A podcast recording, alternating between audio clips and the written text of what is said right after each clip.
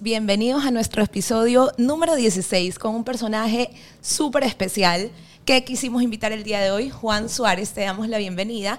Él es asesor financiero y me encanta, yo elegí eh, tu personaje ahorita porque me encantan tus redes y me parece que tu eh, forma de educarnos financieramente es muy dinámica. Incluso elegí un video que quería publicarlo en este momento para que todos lo vean, que me parece eh, un tema demasiado importante y es el miedo que hemos tenido todo el tiempo el dinero, que hemos escuchado de nuestras generaciones pasadas que dicen no tengo plata o es que si tuviera o si me alcanzara probablemente te pudiera comprar esto, pero la verdad es que no tengo. Y luego crecer y decimos, pero no sé por qué no me siento estancado con el dinero, por qué no tengo plata. Y puede ser que todos estos patrones que se han inculcado internamente y que no lo sabemos, los estamos reproduciendo nuevamente. Y acotando un poco con el video, pues me encantan, eh, obviamente, el tema de educación financiera, eh, sobre todo creería yo que para el tema de los emprendedores, que es lo que se está enfocando el canal, creo que estás dando demasiada educación eh, y lo, lo, mejor de todo es que es muy dinámico, que es muy rápido y que tú, por lo menos cuando yo te veo en los videos, me haces recapacitar y digo, es verdad todo lo que está diciendo. No nos damos cuenta que estamos viviendo en un mundo en que estamos pasando al consumismo, que no ahorramos, que no sabemos qué hacer con el dinero que hemos ahorrado y que sobre todo tenemos una mala administración del dinero siendo emprendedores porque la verdad es que nadie nos ha enseñado cómo hacerlo eh, correctamente. Entonces, en primer lugar, agradecerte por estar aquí y felicitarte porque tus redes realmente me encantan. Bueno, muchas gracias por, por haberme invitado. Y qué bueno, la verdad, que te gusten las redes porque bueno, le pongo bastante, bastante trabajo bastante pensamiento y, la idea es siempre hacer las cosas fáciles para que todo el mundo lo pueda entender, así como dices que la educación financiera no es algo común en nuestro país, no es algo común, creo que en, muchos países de Latinoamérica sobre todo. Entonces, la idea es llevar esa educación financiera para que todo el mundo la pueda entender. Y hay un concepto muy común en el tema, cuando uno dice finanzas, ya se imagina que todo es aburrido. Entonces, uno de mis objetivos es hacer las finanzas llevaderas y de alguna manera divertidas con los personajes que hago, para que las personas también se sientan identificadas y sepan, ok, esto me está pasando a mí, así es como me enseñaron a mí, qué puedo hacer para cambiar y de esa manera ayudarte o poner un granito de arena para ayudarte a cambiar un poco la vida. Sí, exactamente. Y acotando con los videos que, que tú subes, siempre me he preguntado esto. ¿Quién es Juan Suárez? No la marca sino el creador, el que está detrás de cámara y que hace, me imagino yo que tú también, porque he visto en tus historias que tú mismo editas tus videos, tú mismo haces tu contenido y todo. Entonces, quisiéramos saber quién eres tú detrás de cámaras. A ver, primero eh, estudié ingeniería mecánica, eso quiero, lo digo porque aunque a mí no me gustan mucho los títulos, quiero que quede claro que no importa lo que, lo que alguien estudie, el dinero siempre va a estar involucrado en nuestras vidas. No importa si uno es artista, si uno es actor, si uno es limpiador de baños, lo que sea, el dinero siempre va a estar en nuestras vidas y es importante aprender a manejarlo. Luego tengo después, bueno, tengo un título de, maestría en negocios, también soy piloto, soy como multifacético y le empecé a agarrar un poco el gusto a todo el tema de las redes sociales, al tema de, de la edición, soy casi autodidacta, aprendí a editar solo, me grababa solo, ahora de a poco he ido evolucionando un poco en el tema de toda la edición y todo lo que, lo que ven. Pero al principio hacía todo absolutamente yo. Eh, los colores, la página, los diseños, todo yo. El, podcast también, el podcast lo grabo yo, el, tengo lo, Aspirinas financieras. Aspirinas financieras, lo edito yo, hago todo yo. La verdad que ahora estoy teniendo ayuda, como te digo, pero antes, hasta hace unos meses, era absolutamente, completamente solo. Y sobre todo soy una persona normal. Eso quiero que quede claro. Muchas personas eh, me he cruzado, me los he cruzado por la calle y piensan que soy inaccesible o me escriben por Instagram y, se sorprenden cuando les contesto. Sí, yo te he escrito por Instagram y, me has contestado, sí. Y soy yo el que contesta. Y a mí me gusta que la gente sienta esa, esa conexión o esa confianza para escribirme, porque al final del día lo que siempre digo es, yo tengo esa red social y tengo la llegada que tengo por todas las personas que me siguen y todas las personas que, que, que les gusta lo que hago.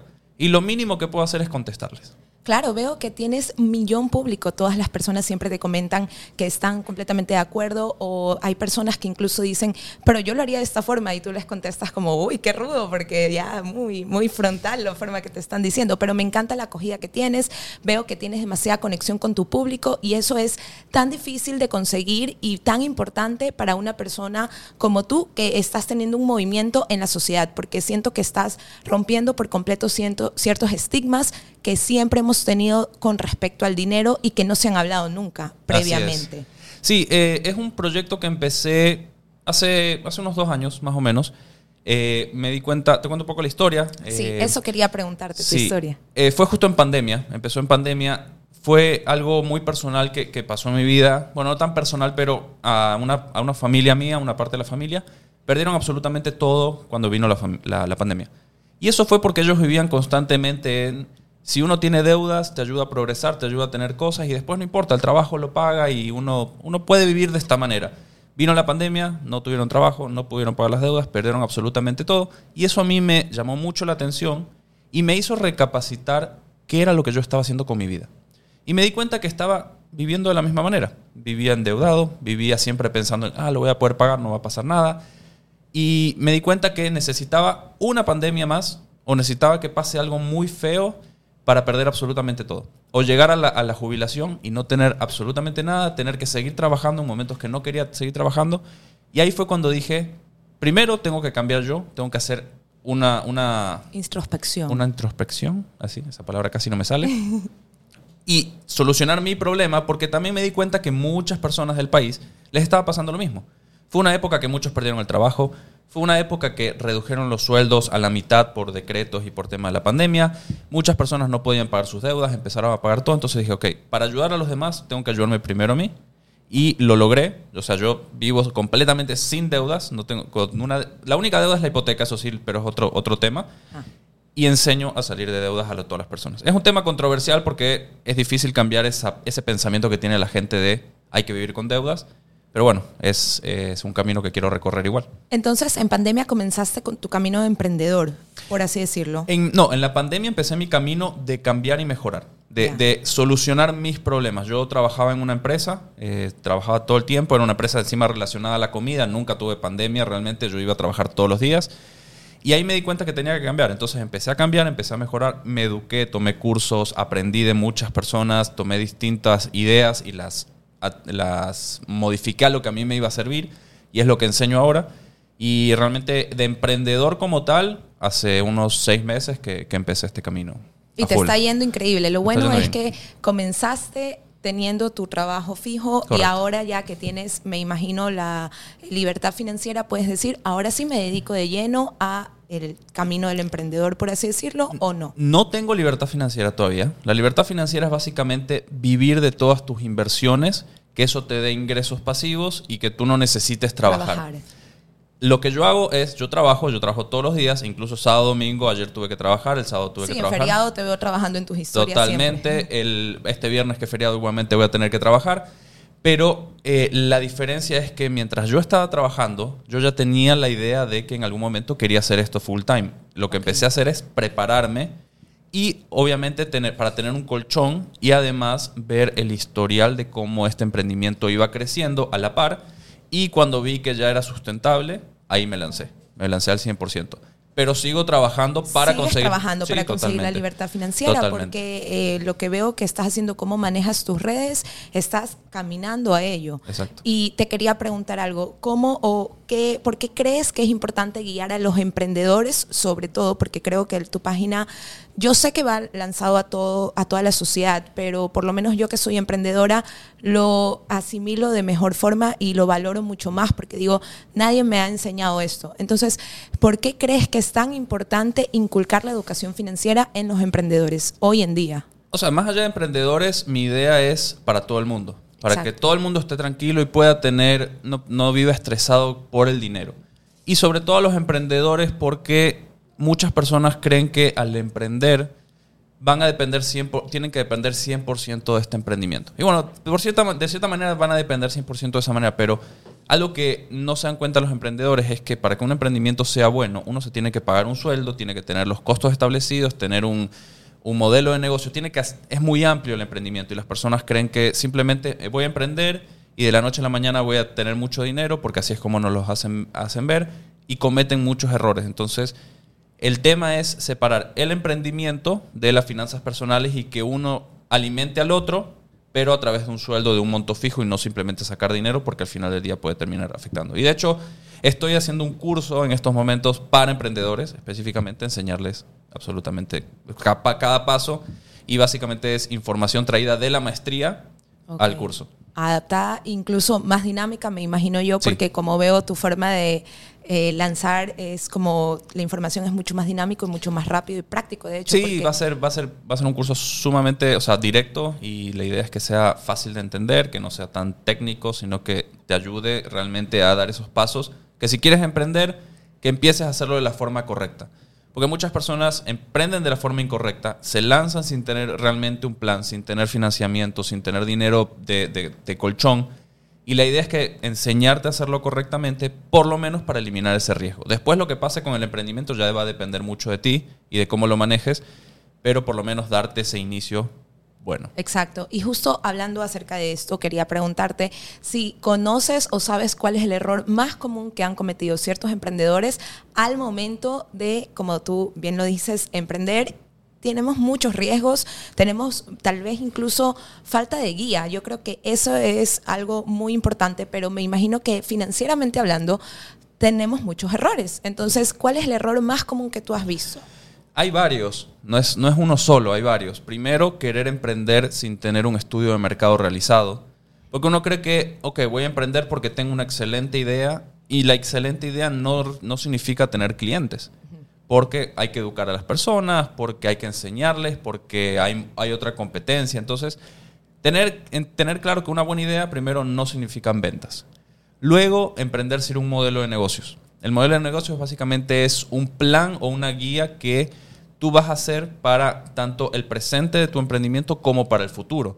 Y la idea es que te rijas por ese plan, pero muchas personas se lanzan sin tener ni siquiera un plan y van día a día viendo qué es lo que está pasando. ¿Qué es lo que pasa con las redes también? Exacto. Tú tienes un plan de, de marketing de lo que yo veo y todo tiene sentido y todo te lleva a algo. Correcto. El problema que no tenemos un plan de negocios es que no sabemos, vamos como sin sentido y no sabemos hacia dónde vamos, sin norte, por así decirlo. Así, así es, así es, justamente, justamente eso, y bueno, es una de las cosas que voy a enseñar en ese, en ese curso. Cómo empezarlo de forma muy simple, pero simple para, pero para que tengas un plan. Y lo otro es que se sobre... Eh, ¿Cuál es la palabra? La gente es muy positiva que no quiero decir que tienen que pensar siempre en lo malo y demás, pero la gente es muy positiva. Entonces dice, voy a emprender y voy a poner este negocio y me voy a endeudar con tanto dinero porque en tres meses lo, pago de vuelta. ¿Y si no es así? Entonces la gente piensa solamente en lo bueno o en lo muy bueno, pero no ve qué son las partes negativas que pueden pasar y planifican solamente con lo positivo. Entonces, esa, es un problema muy grave, eh, muy, muy común más que grave, muy común en las personas de me endeudé con, no sé, 10 mil dólares para poner mi negocio y te das cuenta que no vendes nada y el primer mes cerraste y todavía tienes una deuda atrás.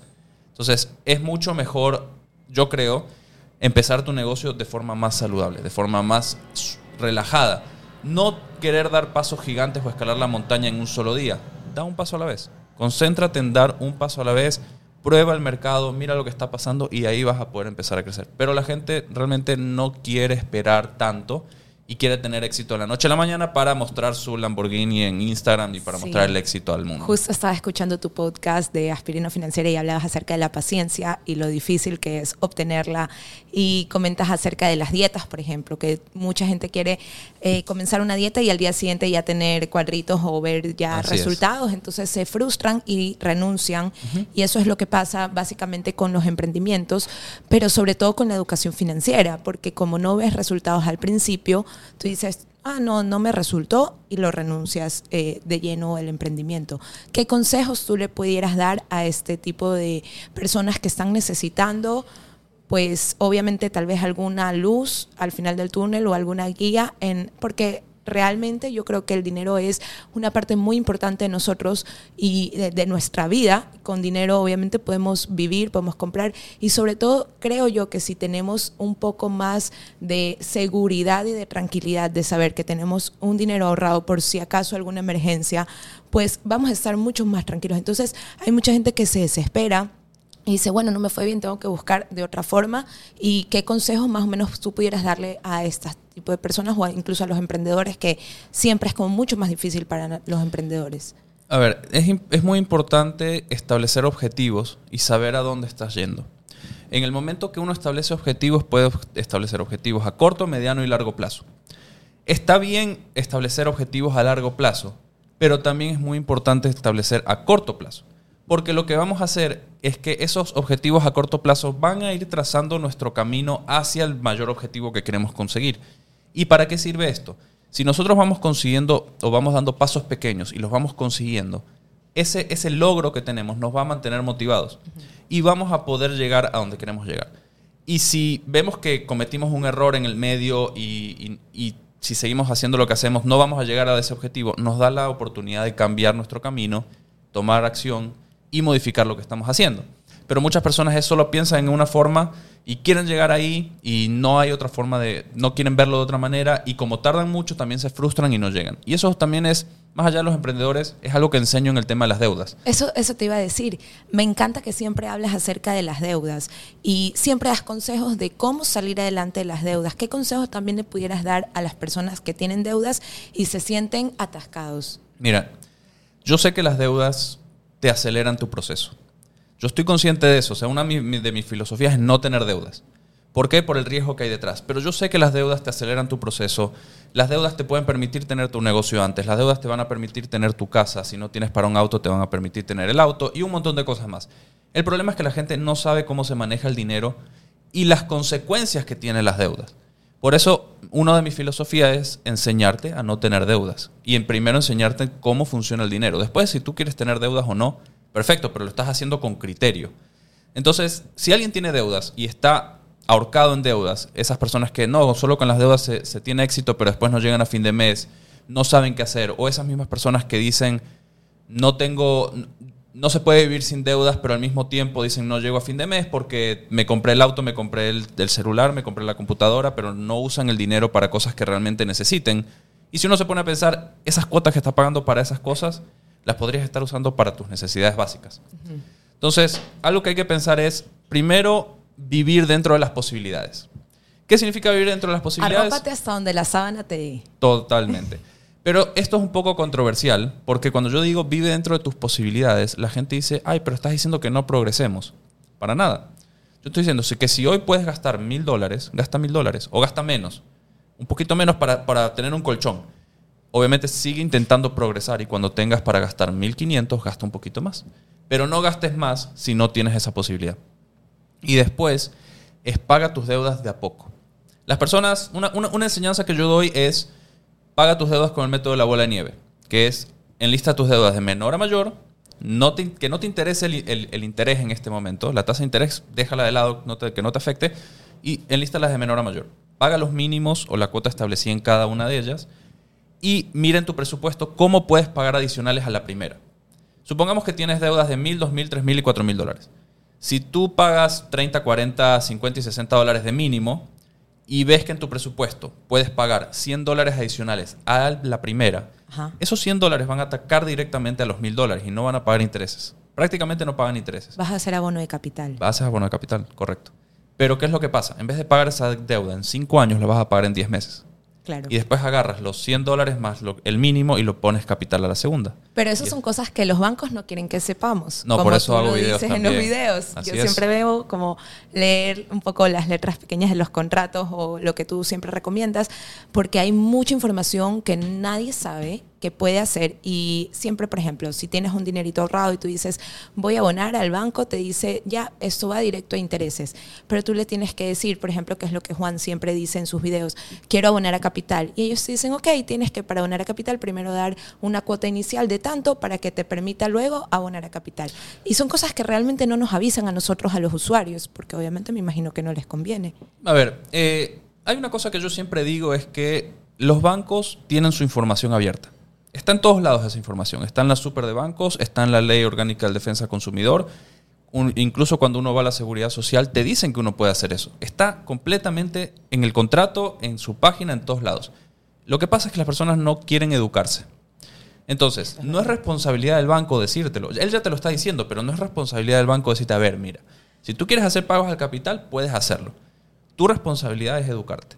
La responsabilidad del banco es darte los servicios y no cobrarte de más, no hacerte cosas que puedan ser ilegales, porque al final del día las cosas que hace el banco no son ilegales. O sea, algo que yo digo es, o peleo mucho es contra la idea de que los bancos son chulqueros o los bancos son nuestros enemigos. Los bancos son una empresa. Los bancos están ofreciéndote un servicio y nadie te obliga a ti a tomar una deuda. Después, si no la puedes pagar, ¿por qué le echas la culpa al banco de que te está cobrando intereses? Muchos, hace, poco justo me, estaban escribiendo. No, es que en la pandemia el banco me dio un año de gracia y ahora me está cobrando los intereses. Está bien. O sea, el año de gracia no significa que no te van a cobrar intereses, simplemente que vas a no pagar tu cuota, no te va a afectar tu historial, no te van a sacar tu bien en caso de que sea tu casa, pero obviamente los intereses van a seguir ahí. Es tu decisión no pagarlo. El, el banco te lo ofreció, pero no te lo impuso. Entonces, nuevamente, es obligación de las personas educarse y es responsabilidad de ellos educarse. La responsabilidad del banco es cumplir con lo que te, lo que te dice. Pero cada día yo veo que hay más interés de por medio de las personas, tanto de las personas que son empleados como las personas que son emprendedores, de educarnos financieramente hablando cosa que antes no se veía, por ejemplo. Eh, eh, yo creo que cada día hay más herramientas, como por ejemplo tu TikTok, que es súper interactivo y así he visto como muchas más opciones que también yo puedo aprender. Por ejemplo, audiolibros me parecen súper buenos mientras estoy manejando, escuchar un audiolibro de educación financiera o escuchar tu podcast Aspirina Financieras me parece increíble. Entonces, gracias a Dios yo creo que cada vez hay más interés de por medio. Entonces, eso eh, en parte es mejor porque me imagino eh, que nos ayuda a poder mejorar nuestra economía en conjunto. No estoy segura si sea así, pero creería yo que sí y sobre todo creo que el interés siempre es bueno porque nos saca mucho de la ignorancia y de, y de esta como ceguera eh, que tenemos, siempre como que simplemente pagamos la cuota mínima o simplemente pagamos y no vemos ni siquiera estoy casi segura que mucha gente ni siquiera antes sabía que era un estado de resultado o que era un punto de equilibrio y a hoy en día por lo menos yo recuerdo que te escribí un comentario y me enviaste un newsletter y me enviaste un correo en donde me has informado de muchas cosas que yo digo, wow, esto parece sencillo, pero yo no lo sabía. Y de ahora en adelante, pues lo tomo en práctica y lo hago con mi emprendimiento. Y creo que, mira, es más importante eh, saber y tener conocimiento de tu presupuesto, incluso no teniendo nada de dinero, a estar ciego y tener dinero y no saber en qué gastas, en qué no gastas. O sea, tener un control realmente eh, del presupuesto es demasiado importante y creo que es lo, la parte más importante del negocio, de cualquier negocio. De cualquier negocio y de tu vida. Porque si no sabes en qué estás gastando, no puedes hacer cambios y no puedes mejorar. Hay un dicho que es lo que no se mide no se puede mejorar.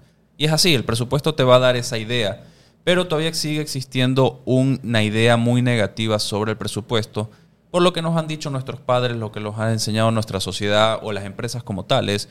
Quiero hacer esto, no, no, no está en el presupuesto. No, no tengo plata. No se puede hacer aquello. Yo enseño a ver el presupuesto como un permiso. Porque al final del día el que hace el presupuesto es uno.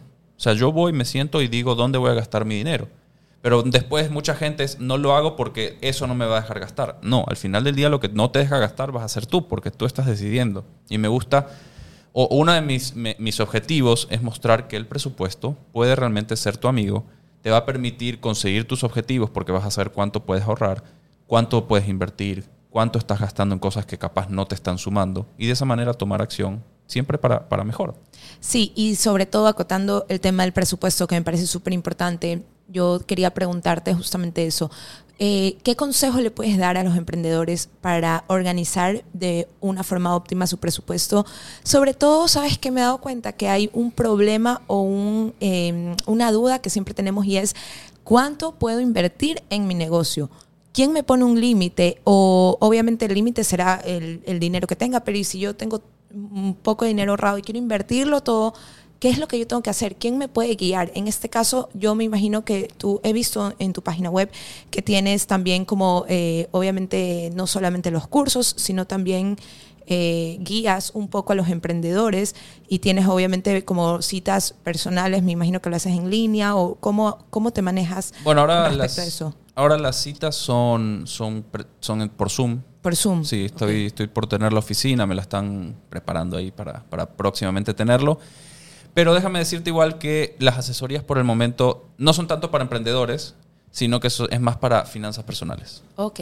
Igualmente estoy pasando al mundo del, del emprendimiento, porque eso es algo que, sí es algo que he notado que se necesita mucho. Pero lo más importante que tiene que hacer un emprendedor es, antes de emprender, hacer una investigación de mercado. No solamente de clientes, sino también de sus costos. Los costos, al final del día, es lo que mata un negocio.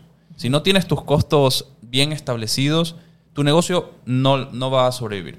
Porque muchas personas es, a ver, voy a poner esto que cuesta 100 dólares. Y ves que de todo el tiempo estás perdiendo dinero, capaz tus costos son 101 y por cada cosa que vendas estás perdiendo un dólar. Entonces lo que tiene que hacer un emprendedor es, ok, yo quiero vender esto. ¿Cuánto me va a costar comprar este zapato? ¿Cuánto me va a costar tenerlo en un local? Porque el local es parte de, parte de los costos. ¿Cuánto voy a tener que gastar para tener, un, para tener personal? ¿Cuánto voy a tener que gastar por la luz, el aire, el agua, el gas, si es un restaurante, eh, los aportes a la seguridad social? Tiene que sentarse y pensar absolutamente todo, porque eso va a ser un presupuesto. El Eso- impuesto a la renta. el IVA, impuesto a la renta y después hacer un presupuesto no tanto de gastos, sino mi presupuesto de venta va a ser esto. ¿Y cuánto voy a tener de ganancia? Tanto. ¿Qué pasa si reinvierto eso después en el negocio? ¿Me va a dar más ganancias? ¿No me va a dar más ganancias? Porque muchas personas lo que hacen es, y te lo cuento como un restaurante. Supongamos que yo me pongo un restaurante acá, acá a la vuelta, en, en me- medio Guayaquil, y es un restaurante que se hace famoso. La gente viene, el restaurante siempre está lleno, y yo digo en ese momento, me tengo que expandir porque el restaurante siempre está lleno. Pongo otro restaurante, invertí dinero en otro restaurante, y lo que pasó es que simplemente Dividí dividí las clases. dividí los clientes. En vez de tener 100% en cada uno, ahora tengo 50% de ocupación en cada uno. Pero ¿qué pasó? Reinvertí porque pensé que me iba a ir bien, porque no analicé el mercado, me lancé de una y ese restaurante ahora me trae la misma cantidad de dinero, pero tengo el doble de gastos. Y eso obviamente es un problema. Entonces, cuando vayan a reinvertir su dinero, si es que lo reinvierten, que sea, que, que venga con un justificativo que diga, si yo reinvierto mil dólares, en dos años lo recupero y de ahí empiezo con ganancia. Pero no se lancen así porque, porque sí. Exacto. Y si fuéramos personas particulares que tenemos obviamente nuestros ingresos mensuales, eh, ¿qué tan bueno tú consideras el tema de inversión en pólizas? Porque yo siempre veo tus videos que me recomiendas invertir tu dinero. No, o sea, está bien ahorrarlo, pero reinvertirlo o, o ponerlo en circulación para que ese dinero se mueva solo, de lo que tengo entendido. Entonces, eh, yo me pregunto, ¿estaría bien ponerlo en una póliza o cuál es tu sugerencia o tu consejo para cuando tenemos un dinero ahorrado? Hay varias formas de invertir tu dinero. La más fácil es una póliza en un banco, pero tienes que siempre hay que entender que el riesgo va de la mano del beneficio. Cuando hay menos riesgo, va a haber menos beneficio. Y el banco normalmente son los que menos riesgo tienen, por eso te dan menos dinero. Sí. Tenemos otras formas de invertir que es pólizas, eh, digo, bonos, eh, acciones, ETFs, bienes raíces, un montón de cosas. Ahora podemos, si quieres, lo vamos desglosando para, para ver las posibilidades y, y características de cada uno. Pero yo siempre enseño dos cosas. Uno, que el ahorro tiene que ser siempre para objetivos a corto plazo. Hay muchas personas que dicen voy a ahorrar para mi jubilación, pero existe algo que se llama inflación, que hace que los precios suban todos los años, pero tu dinero no sube. Porque si lo tienes debajo de un colchón, el dinero no va a crecer por sí mismo. Exacto. Entonces, si, hay- si hoy tú tienes 10 mil dólares ahorrados, en 20 años esos 10 mil dólares capaz compran lo que hoy compras con 5 mil. Entonces no te va a alcanzar lo mismo, no es lo mismo. Por eso, para ahorrar, siempre es pensando a corto plazo, ahorra para un auto, ahorra para un departamento, ahorra para un viaje, porque la inflación al, al- al fin y al cabo no te va a afectar tanto como tal. Pero las inversiones siempre tienen riesgos. Y cuando necesites usar ese dinero, capaz no lo tienes y- y s- y es un problema. Las inversiones sí son a largo plazo. Porque a largo plazo eliminas mucho el riesgo de la volatilidad que existe a corto plazo y obviamente le vas a ganar a la inflación. Vas a hacer que tu dinero crezca más que la inflación, que normalmente está entre 3 4% por ahí. Eh, pero hay que, hay que igual educarse antes de, de invertir el dinero. Claro, Por- y peor si es un- una gran cantidad. Sí, totalmente. O sea, primero tienes que aprender a manejar un dólar. ¿ya? 10 centavos. Tienes que educarte para aprender a manejar eso. Después vas por 10 dólares, después vas por 100 dólares, después por 1000, 10 mil, 100 mil y así sucesivamente. Pues Eso, eso pasa mucho, igual te hago un punto aparte, un paréntesis. Eso pasa mucho con, por ejemplo, deportistas o personas que de la noche a la mañana tienen muchísimo dinero. Si no saben manejar un dólar, le puedes dar 50 mil dólares mensuales a un futbolista y se los va a gastar todos. Es No, no- no tienen idea. Entonces, es importante a educarse para tomar mejores decisiones. Y de ahí, ya en la inversión, bueno, si lo haces bien, puedes tener el interés compuesto, que es, es, es una cosa brutal. Y te doy un ejemplo. Si tú inviertes 100 dólares mensuales, tú dices, ¿sabes qué? Yo puedo invertir en la bolsa de valores, que normalmente la bolsa de Estados Unidos te da un 10% eh, anual. Vas, inviertes 100 dólares en la bolsa de Estados Unidos. Eh, todos los meses, ¿no? Entonces por año serían 1.200 dólares. En 45 años, ¿cuánto crees que tienes? ¿O cuánto crees que puede crecer ese dinero? De los 100 dólares que invertí. 100 dólares mensuales, 1.200 1.200 dólares anuales por 45 años. 45 mil dólares. No. No. No, no, no. Porque todos los años ese dinero va a crecer. Entonces, si tú inviertes 100 dólares mensuales en algo que te da 10% anual, por 45 años puedes tener un millón de dólares. Wow. Y eso es algo que nadie sabe realmente. Eso es algo que no sé si nadie sabe, O pero, nadie se quiere arriesgar. pero va de la mano con la, con, la, con la paciencia. Nadie quiere esperar 30 años o 45 años para tener eso. Y, sorry que te interrumpa, acotando, me acuerdo un video que también subiste hace poco, eh, hice mi primera inversión, compré mi primera casa, ¿verdad? Entonces tú, o mi primer carro, o el carro nuevo de paquete, entonces tú siempre dices, ok, la casa no es una inversión, porque tú estás haciendo todos estos gastos y eso es algo que a mí me costó entender y, y aceptar lo que tú me decías en el video. Y yo digo, ¿cómo? La casa es una inversión, porque sí, estoy comprando mi primera casa y todo esto. Entonces, lo logré entender, pero tienes que tener la mente súper abierta también para como un poco sacarte de estos estigmas que te han dicho tus papás, tus abuelos y todo lo demás y decir, es cierto, realmente no es una inversión, porque si yo pusiera este dinero que lo estoy usando para la casa en un banco, en una póliza anualmente o en, como me estás diciendo, eh, comprando acciones, anualmente tendría un millón de dólares y la casa no me está dando un millón de dólares. Exactamente. ¿Verdad? Exactamente. Eso, eso es importante también entender. Que algo muy controversial que siempre pasa y siempre genera discusiones es el auto no El es, carro se el auto así. es una inversión. Y bueno, el auto no es una inversión, primero porque te hace perder valor. Las inversiones te hacen ganar valor. El auto pierde valor en el momento que firmaste y lo prendiste, ya perdió 15% de su valor. Yo dejé de comprarme un, renovar mi carro por un video que vi tuyo, que decías, ¿por qué te vas a comprar un nuevo carro? Y decía, porque ya el otro, eh, bueno, tú tienes algunos personajes, entonces te hacías otro personaje y dices, porque el otro ya está muy viejo y ni sé qué.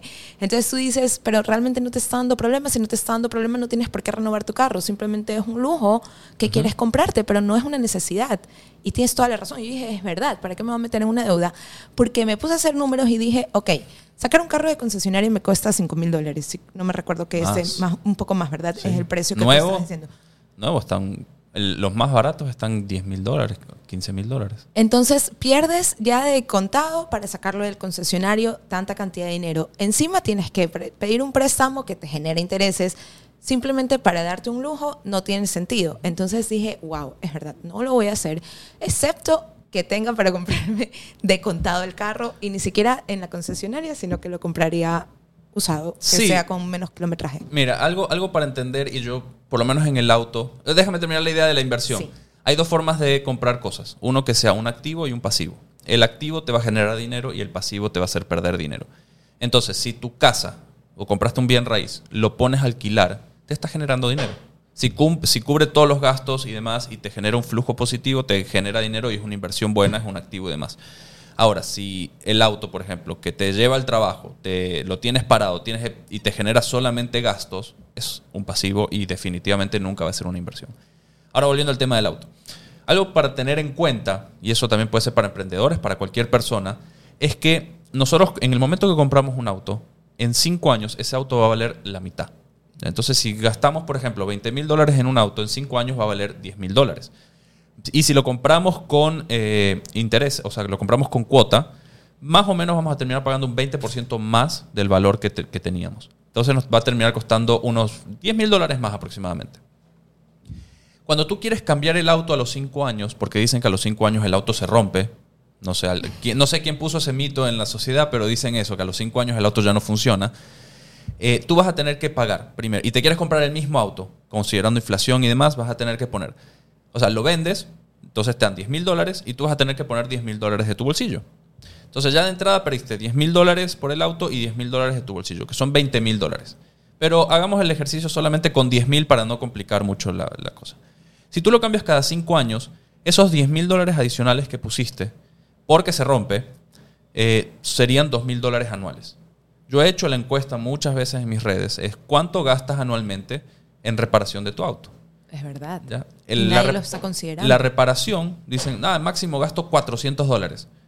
Yo prefiero gastar 400 dólares para ahorrarme 2.000 que gastar 2.000 para supuestamente, entre comillas, ahorrarme 400, porque los autos nuevos también tienen garantía y hay que hacerle mantenimiento y son muchísimo más caros. Entonces esa, esa idea de que el auto nuevo no necesita mantenimiento, primero es falso, y tienes que ver realmente cuánto estás gastando en mantenimiento de tu auto viejo que se está destartalando supuestamente para ver si justifica ese cambio. Si tú me dices gasto 5 mil dólares anuales, no lo pienses. Pero si no lo necesitas, no, no vale la pena. Bueno, eh, ya estamos por terminar el segmento. Nos encantó realmente todos tus consejos y sobre todo yo soy fiel admiradora de tu página porque como te digo veo que no solamente es asesoría financiera, sino es todo el trabajo que hay de por medio, sobre todo en creación de contenido que me parece demasiado eh, novedoso. Nunca había visto como que alguien que cambie de personaje y que me enseñe el video de H&M, si no lo siguen en las redes lo deberían de seguir. Está como aquí abajo va a salir Juan Suárez en Instagram y en TikTok. Eh, el video de las redes es súper chévere. Ahorita vamos a poner el video que me encanta de El miedo al dinero. Me parece que es un video que todos deberíamos verlo y sobre todo para reflexionar. Mami, mami, ¿me compras un chicle? No, mijito, ¿no ves que no hay dinero? No me pidas esas cosas. Papi, cómprame un caramelo. ¿Estás loco? El dinero no crece en los árboles y tampoco tenemos presupuesto para esas cosas. Abuelito, ¿me compras una coca? Si me sobrara el dinero, sería una persona mala. Acuérdate que el dinero es malo. ¿Por qué tienes una relación tan mala con el dinero? Porque siempre me hablaron muy mal del dinero y ahora estoy traumado. Es excelente video, excelente video porque me hizo reflexionar. Es menos de un minuto el video y me hizo reflexionar así. Es verdad, todo lo que tú dices es lo que nos han transmitido a todos. Creo, hablo por todos, porque yo creo que todo el mundo ha dicho eso en algún momento de su vida. Y después decimos, ¿por qué tengo tan mala relación con el dinero? ¿Por qué siempre me falta? ¿Por qué estoy corta? ¿Por qué digo, no puedo pagármelo en vez de decir, ¿qué tengo que hacer para poderlo pagar? Es algo que también no vi de tu página. Sí, la idea con ese video era mostrar todas las frases que, dicen nuestros papás, nuestros abuelos y demás, y, y, empezar a normalizar esa, esa, conversación del dinero. Porque como te dije al principio, no importa de qué trabajes, el dinero va a estar en tu vida 24 horas al día, 7 días a la semana. Entonces, es necesario eliminar ese tabú que hay detrás del dinero y tocarlo así como disculpen si, no sé si puedo decir esto, pero lo digo. Sí, dilo. Eh, así como nuestros padres a veces nos enseñan sobre sexo o nos hablan de drogas, nos hablan de la delincuencia, nos hablan de los asesinatos, de política, de, de lo que sea, tenemos que normalizar hablar de dinero. Porque hablar de dinero a la larga nos va a beneficiar, así como, ok, la droga nos hace mal, el dinero si lo usamos bien nos va a beneficiar, si lo usamos mal vamos a vivir apretados toda nuestra vida. Pero no es algo que es, normalmente se toque por ese tabú que existe en la sociedad que tiene que cambiar. Ahora, mi pregunta, si yo necesito una asesoría con Juan Suárez, ¿qué es lo que tengo que hacer? Bueno, en mi página, bueno, primero me pueden seguir, ¿no? Eso es, lo más importante. Y de, hecho, en Instagram uno tiene los links para entrar a todo lo que, a todo lo que yo ofrezco. Cambié la palabra asesoría por mentoría. y te explico, porque antes las asesorías yo las daba como que tú teníamos, nos sentábamos, veíamos el problema, yo te daba la solución y quedaba ahí. Entonces ahora las mentorías... Haces un seguimiento. Hago un seguimiento. La idea es, si solamente quieres una sesión, perfecto, lo vemos ahí, pero te doy las herramientas y te digo qué es lo que tienes que hacer para empezar a cambiar un poco la mentalidad. No solamente la parte financiera, sino cambiar hábitos y que te des cuenta de lo que está pasando. Eh, pero ahora existe ese seguimiento, que la idea es cada dos semanas, tres semanas, nos volvemos a juntar, yo te doy tareas, te doy cosas para hacer, para que tú vayas cambiando y al final del día eh, seas tú la que se dé cuenta de muchas otras cosas más allá de yo darte la solución y que no resuelva nada porque si resolvemos un problema no estamos resolviendo de raíz seguramente. Exactamente, eres como un psicólogo de dinero. Algo así. sí, Algo porque así. no te dice de una tienes que hacer esto, sino que nos orillas y nos guías Claro. a que nosotros mismos sepamos cómo Y algo que yo no hago nunca, o sea, hay dos cosas que yo hago en realidad. Una es siempre las, las mentorías son 100% confidencial. Nunca van a ver que yo digo, ay, me junté con tal persona. Nunca. Porque, como hablamos, el dinero es un tabú y muchas personas les dan miedo abrirse, incluso con sus parejas. Entonces yo nunca voy a hablar de eso, siempre queda en, en la sesión y, y ahí terminó. Y lo otro es que nunca voy a juzgar. La idea no es juzgar porque cada persona ha hecho lo que pudo o lo que hizo Con sus herramientas. con sus herramientas y conocimientos. Y yo no soy quien para juzgar. Sí quiero ayudar, no juzgar. Bueno, te queremos agradecer mucho, Juan, por haber participado en, nuestra, eh, en nuestro podcast y sobre todo queremos agradecerte por toda la educación financiera que nos estás transmitiendo, por el conocimiento y sobre todo cómo lo impartes de tan forma tan dinámica. Vemos que estás, sales en, en contacto, sales en muchos programas hoy en día. Me alegro porque yo te seguía desde antes de la pandemia, entonces he visto tu crecimiento y la verdad es que me parece súper chévere y sobre todo muy práctico para poderlo poner literal en práctica en mi emprendimiento y en mi vida. Creo que las dos cosas son muy parecidas. Tu vida personal y tu emprendimiento los tienes que saber manejar de una forma correcta, el tu presupuesto, que es lo más importante, como hemos estado hablando. Totalmente. Tu vida puede ser un emprendimiento. Exacto. Puedes tener tu emprendimiento tipo negocio, pero tu vida al final del día se comporta como un emprendimiento y tienes que saber manejarlo, si no te va a ir mal. Queremos agradecerte, queremos dejarles las redes sociales de Juan, están en la parte de aquí abajo para que nos, lo puedan seguir y sobre todo que puedan seguir aprendiendo junto con nosotros acerca de la educación financiera. Esperemos que les haya gustado y recuerden que pueden ver nuestros podcasts y nuestros episodios en los canales de YouTube, TikTok y en Spotify, que también siguen en las redes aquí abajo en Versus TV. La pregunta del episodio anterior. ¿Cuándo te diste cuenta que habías tomado la mejor decisión?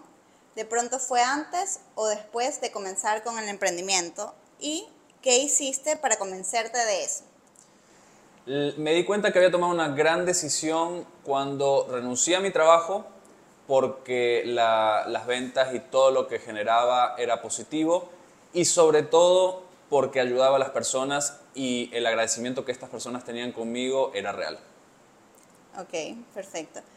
¿Cuál sería tu pregunta para el invitado del siguiente episodio? Si tuvieras que evaluar tus finanzas personales hoy, ¿qué calificación le pondrías?